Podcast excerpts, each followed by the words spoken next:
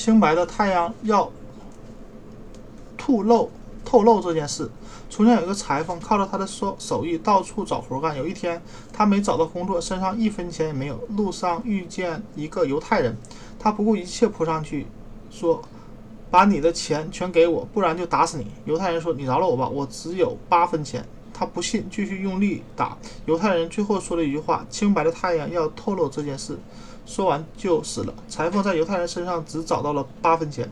他又到一个大城市里，在一个师傅那干活。师傅把自己漂亮的女儿嫁给他当妻子，他们生活的很好。很久以后，师傅死了，裁缝当了家长。一天，他坐在窗前，妻子端来一杯咖啡。他看到太阳照着杯里，反光在墙上闪来闪去。他这样自己的：“是的，清白的太阳露要透露这件事。”妻子问他说什么，他就把打死犹太人的事情告诉妻子。